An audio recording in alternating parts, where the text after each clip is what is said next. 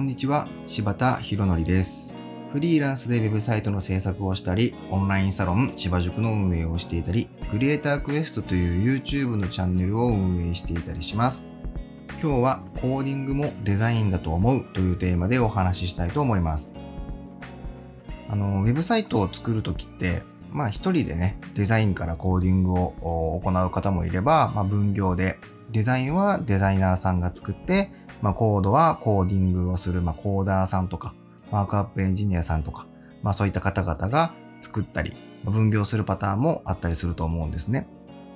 で、まあ僕はですね、まあ主にはそのデザインもコーディングも自分ですることが多いんですけども、まあたまにですね、あのコーディングだけ、えーさせてもらうこともありまして、で、そういうコーディングだけのお仕事をしていたりとかするとですね、まあ、たまにツイッターとかでも話題になってますけども、デザインカンプ通りに、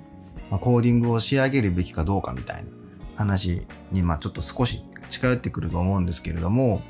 うーん、まあ、僕としてはですね、そんなになんかデザインカンプ通りであることが一番重要ではないとは思っている派です。はい。でですね、まあデザインっていうのはですね、その大体は例えば XD っていうソフトだったりとか、Photoshop とかイラストレーターとか、まあそういったデザインソフトを使って作られるケースが、まあ多いわけですね。で、そうすると大体横幅が、まあ何ピクセルとかで決まったアートボードの中でデザインを作られることがあると思うんですけども、まあ例えば PC だったら何本ぐらいですかね今、1300何本とかですか ?1200 とか、まあ、1400とか、まあそのあたりは案件によっても異なると思いますが、まあ、そういった横幅のサイズでデザインカンプを作られてたりとか、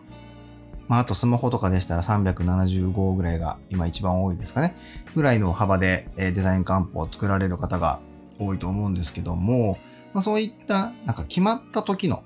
サイズ感の要はデザインカンプを作るわけです。でも実際今ね、僕たちがウェブサイトを作る時の多くは、まあレスポンシブウェブデザインって言って、まあ横幅を可変できるレイアウト手法を使ってコーディングをしていくことが多いと思うんですけども、まあ、そうなった時にはですね、デザインカンプの時と横幅がぴったり一緒の状態で見るユーザーってどれぐらいいるのかっていうと、多分すごく割合的に低いんじゃないかと思うんですよ。特に PC は。あの、スマホの場合はね、例えばじゃあ iPhone6 で見ましたってなったら、デザインカンプが375ピクセルだったら、まあ、基本的には一緒のサイズで見えますけども、まあ、それでもですね、そのデザインカンプにはですね、その iPhone 自体のこの上の方についてる、なんていうんですかね、時計の時間だ、時間のマークだったり、その Wi-Fi のマークの部分だったり、若干その、なんでしょうかね、ホームページが見えるエリア以外のものっていうのもやっぱりあるので、少し見えてる部分が違ったりしますし、特に PC とかになると、そのディスプレイのサイズも人によって様々なのに、その中で開くブラウザのサイズも本当人それぞれじゃないですか。だから必ずしもそのデザインカンプ通りにブラウザ上で開くユーザーっていうのはかなり少ないんじゃないかなと思うわけですよ。まあ特に PC の場合ですけどね。で、そうなった時にデザインカンプの忠実に作るってなったら、なんでしょうね。デザインカンプ通りにいくら忠実に作ろうとしても、例えばじゃあ、パソコンのね、サイズでの見え方がこうだよってデザインカンプがあったとして、じゃあそれがそうですね、じゃあどうしよう。1360ピクセルぐらいの、なんか中途半端な数字言っちゃったけど、まあいいや。1360ピクセルぐらいの横幅のアートボードでデザインカンプが作られてたとしましょうと。で、このサイズでデザインカンプが作られていたとしてもですね、さっき言ったようにパソコンでウェブサイトを見る人っていうのはディスプレイのサイズもバラバラだけれどもその中に開くブラウザのサイズもバラバラなんですよ。例えばちっちゃいノートパソコンとかも含めれば横幅が1020ピクセルとかぐらいのディスプレイのサイズしかないかもしれないですね。で、そのディスプレイの人もいれば逆に2000ピクセルを超えるようなすごい横長のワイドなディスプレイを使っている人もいたりとかしてじゃあ、1000ピクセルぐらいで見てる人と、2000ピクセルぐらいの横幅で見てる人で、本当に全く同じように見えてて、その見やすいのかっていう問題とかがあると思うんですよ。やっぱ横幅全然違いますよね。で、スマートフォンは、そのいくら、じゃあ iPhone5 が320ピクセルで、iPhone えー、12のプロマックスが今420何本ぐらいですか？の横幅のピクセルだと思うんですけど、この差ってせいぜい100ピクセルぐらいなんですけど、今言ったように、そのパソコンのモニター PC のモニターに関しては、その1000ピクセルぐらい、1024ピクセルみたいなちっちゃいサイズもあれば、本当に横幅が2000ピクセル超えるようなでっかいサイズもあると。そそのサイズ感あるけども、PC のデザインカンプって多分大体1個しかないわけですよね。1000ピクセルの時はこうで、2000ピクセルの時はこうでみたいなデザインカンプはさすがになかなかないので。で、やっぱりそうなってくると、そのコーディングをする方がしっかりとそのデザインカンプを見てですね、デザイナーさんってなんでこういうサイズ感でこれを配置したんだろうとか、どういうそのつもりでこの要素をこんな大きさにしたんだろうとか、こんな風に配置したんだろうとか、こういう装飾をつけたんだろうとかっていうのを、もちろんデザイナーさんと相談したりコミュニケーションを取ることも大前提ですけども、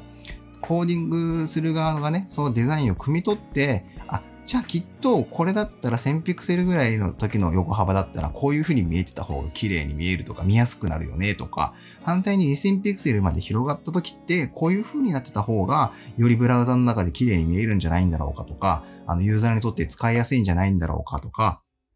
まあ、そういう視点でですね、デザインをそのまま反映するより、そういうデザイナーさんの意図を汲み取って、まあ、サイズ、サイズ感であったりとか、見える位置っていうのをある程度調整し持ってコーディングすることって、まあ、僕は大事なんじゃないのかなと思ってたりする派であります。えー、つまり、その、デザインのイメージっていうのは、そこである程度ね、デザインカンプを見れば見えるので、でも最終的にユーザーが見るのって、やっぱりブラウザの中で見るわけだから、まあ、僕らがコーディングをして、最終的に作ったそのブラウザの中で見えている時が、一番最適なデザインな状態になっていることが、まあ、僕は好ましいと思うので、なので、そのために必要であればブレイクポイントも細かく細かくつけるし、この1000ピクセルの時だけすごくちょっと見にくい状態になるなと思ったら、デザインカンプにはそういうデザインがなかったとしても、そこにブレイクポイント作って、こういう風にした方がいいんじゃないのかってやっぱやったりするし、逆に2000ピクセルまで広げた時に、いや、これさすがに全体的にちょっとちっちゃすぎるよねってなるんだったら、やっぱりブレイクポイントどっかに作って、ちょっと広げた時に見えたりね、あの、見えやすくするとかね、しますしね。もちろんそれをね、デザイナーさんにも共有したりとかしてですね、まあ、こんな風にしようと思うんだよねっていうのをやっぱりやり取りして、コミュニケーションを取る中で、そのブラウザの中で最適なデザインを作っていくっていうことが、まあ、まあ僕はそういう方がいいんじゃないのかなと思っていたりとかします。うん。はい。まあそういうコーディングをした方が僕はユーザーにとってもすごい使いやすいサイトになるんじゃないのかなと思いますし、クライアントさんも喜んでくれるんじゃないかなと思ってコーディングしてたりします。うん。まあ、場合によってはデザイナーさんもそっちの方がいいと思ってくれるんじゃないのかなとすら思っていますけどね。うん。やっぱりせっかくデザイナーさんが作ったデザインが、いくらね、そのカンプ上で綺麗く見えてても、ブラウザ上でちょっと思ってたのと違うなってなるとね、やっぱりそのデザインした方も気になるだろうし、だから、そこは、こう、やっぱりしっかりコミュニケーション取りながら、あの、そのデザイナーさんのデザインの意図を汲み取って、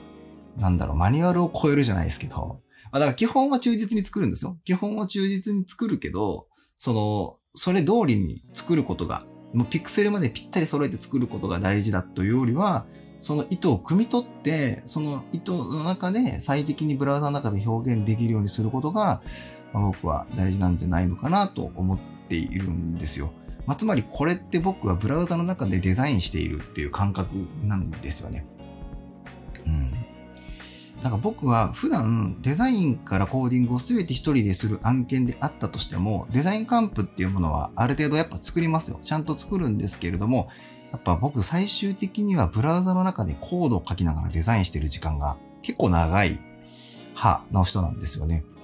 うん。だから、コードを書きながらデザインするっていう感覚なんです。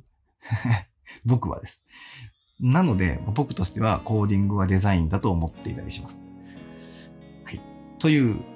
話です。はい。なんかうまくまとまらなかったですけど、はい。今日はコーディングもデザインだと思うというテーマでお話しさせていただきました。では、